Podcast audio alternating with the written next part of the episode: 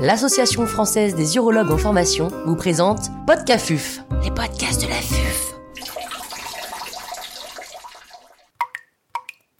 Cet épisode a été réalisé grâce au soutien institutionnel du laboratoire Ipsen. L'intervenant n'a pas reçu de financement.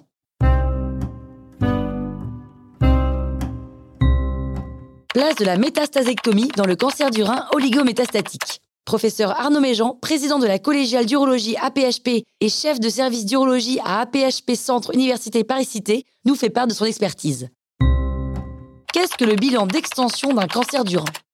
Le bilan d'extension d'un cancer du rein est assez basique, puisqu'il n'y a pas de marqueur tumoral et que le bilan d'imagerie se limite au scanner, à l'IRM et parfois à la scintigraphie osseuse.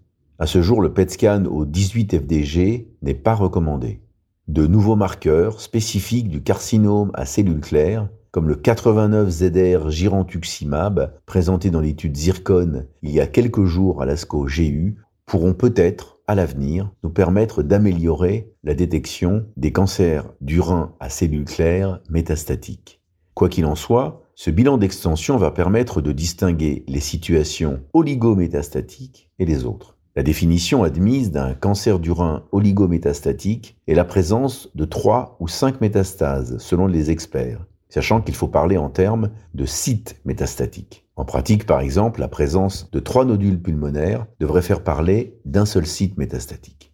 Quel traitement des cancers du rein oligométastatiques Le traitement des cancers du rein oligométastatiques fait donc appel à trois options la chirurgie, la radiothérapie stéréotaxique ou la thermoablation dans lequel il faut regrouper la cryoablation, la radiofréquence ou les micro-ondes. Il est absolument impossible de dire quel est le meilleur traitement en termes carcinologiques, car il n'y a évidemment aucune étude randomisée et qu'il n'y en aura jamais. Le choix doit se faire en fonction de la localisation, de l'expertise des praticiens ou bien sûr des paramètres cliniques ou biologiques du patient. La littérature sur le bénéfice de traiter localement les métastases en termes d'OS ou de PFS est assez frustre avec des niveaux de preuves faibles et le plus souvent des séries de cas cliniques ou des revues de la littérature. Les méta-analyses sont même impossibles car le niveau de preuve des articles originaux est trop faible. Le choix du traitement doit donc impérativement se faire en RCP. L'objectif de traiter les métastases est d'éviter ou de retarder l'apparition d'un traitement systémique. On ne s'adresse donc bien qu'au cancer du rein oligométastatique. Que faire en cas de métastase synchrone? En cas de cancer du rein d'emblée métastatique, ce qu'on nomme métastase synchrone, nous avions montré dans l'étude Carmena que la néphrectomie pouvait être proposée chez les patients n'ayant qu'un seul site métastatique et classé à risque intermédiaire dans la classification de l'IMDC. Le choix du traitement de la métastase va dépendre de sa localisation.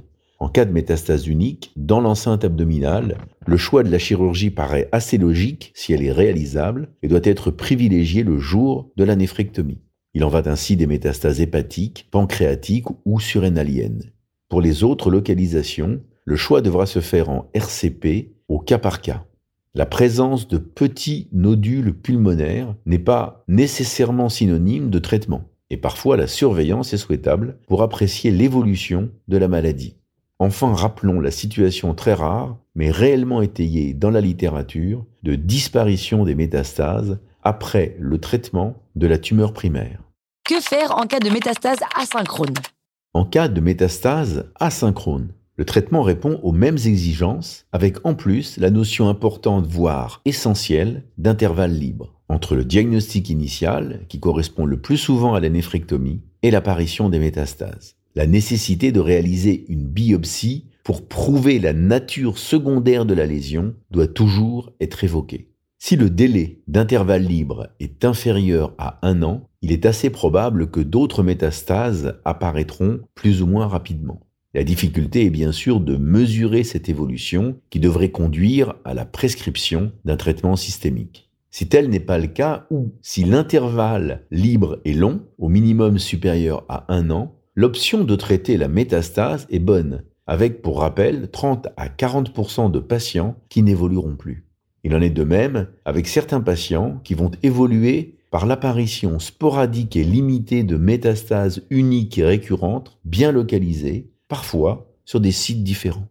Enfin, la dernière situation qui peut conduire à proposer le traitement local d'une métastase concerne les patients traités de leur cancer du rein par un traitement systémique, qu'ils aient été néphrectomisés ou non, et qui ont une très bonne réponse thérapeutique avec diminution significative importante du volume tumoral, au point que le traitement local d'une métastase pourrait permettre d'arrêter le traitement systémique.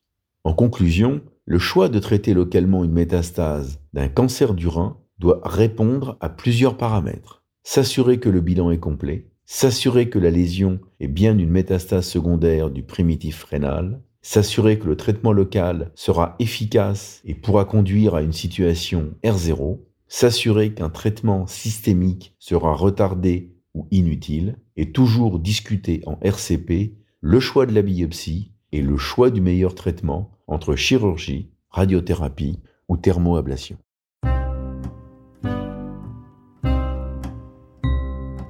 Un grand merci au professeur Arnaud Méjean pour ses conseils précieux. C'était Podcafuf, les podcasts